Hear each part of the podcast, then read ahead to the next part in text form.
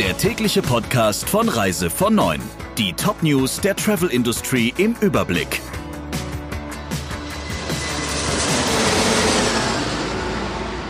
Mit Friederike Breyer, schönen guten Morgen.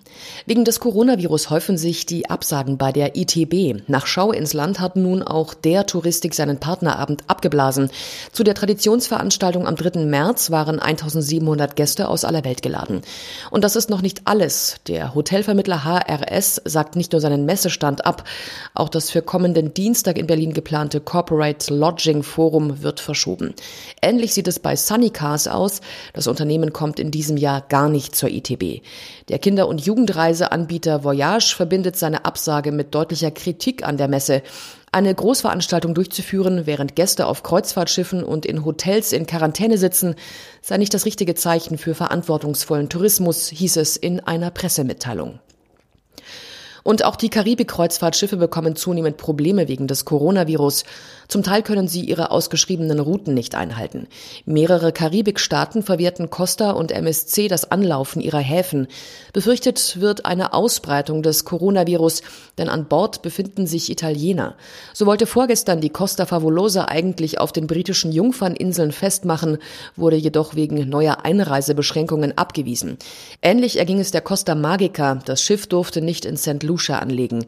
Der MSC Meraviglia wurde erst der Stopp auf Jamaika verboten, dann auf den Cayman Islands. Daraufhin nahm der Megaliner Kurs auf Mexiko, wo das Schiff laut MSC nun anlegen darf. Einen Verdachtsfall an Bord gibt es aber nicht.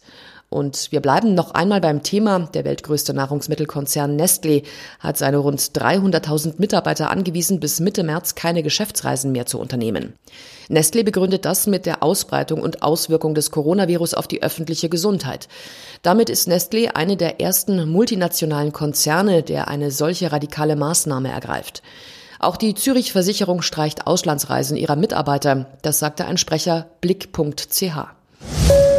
Die Direktbuchungen bei Reiseveranstaltern liegen deutlich zu. Das geht aus der Bilanz des Deutschen Reiseverbandes hervor.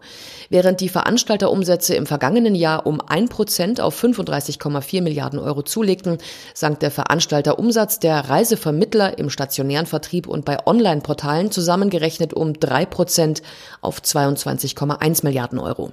Insgesamt gaben die Bundesbürger im Touristikjahr 2018-2019 für ihren Urlaub 98,1 Milliarden Euro Euro aus, 3,6 Prozent mehr als im Vorjahr.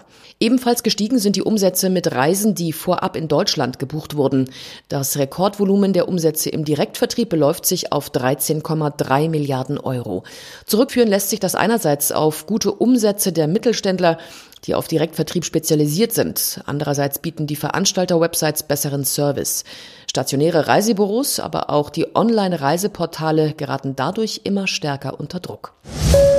Vier ehemalige Incoming-Agenturen von Thomas Cook haben einen Veranstalter für die erdgebundene Eigenanreise aus der Taufe gehoben. Der Name Travel League. Gründer sind Bergmann Touristik, Tour Alpin, Falk Tours, Falk Travel sowie frühere Manager des Schweizer Ablegers für erdgebundene Reisen, Thomas Cook International. Das Konzept für Travel League besteht kurz gesagt darin, Hotels im Bereich Autoanreise für Reisebüros und Reiseportale zu tagesaktuellen Preisen buchbar zu machen. Das Angebot umfasst vor allem Hotels in Deutschland, Österreich und Italien. 2000 Häuser sollen dazugehören. Neben Hotels bietet Travel League Kurzreisen, Städtetrips, Skireisen, Wellnesspakete sowie Urlaub in Campinganlagen an.